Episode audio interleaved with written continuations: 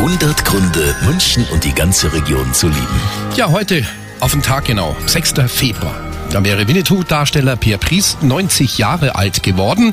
Er hat ganze Generationen als eben Winnetou in seinen Bann gezogen. Seine Frau Hella Pries war bei uns im Arabella-Interview.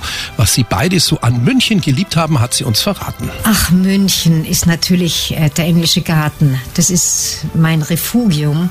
Wir sind sehr viel spazieren gegangen im englischen Garten und haben wunderschöne Stunden dort verbracht. Es ist einfach ein Erholungsort. Ja, ich habe die beiden mal vor vielen, vielen Jahren am Seehaus getroffen. Mein Sohn war damals allerdings ein bisschen enttäuscht, weil Winnetou keine langen Haare mehr gehabt hat.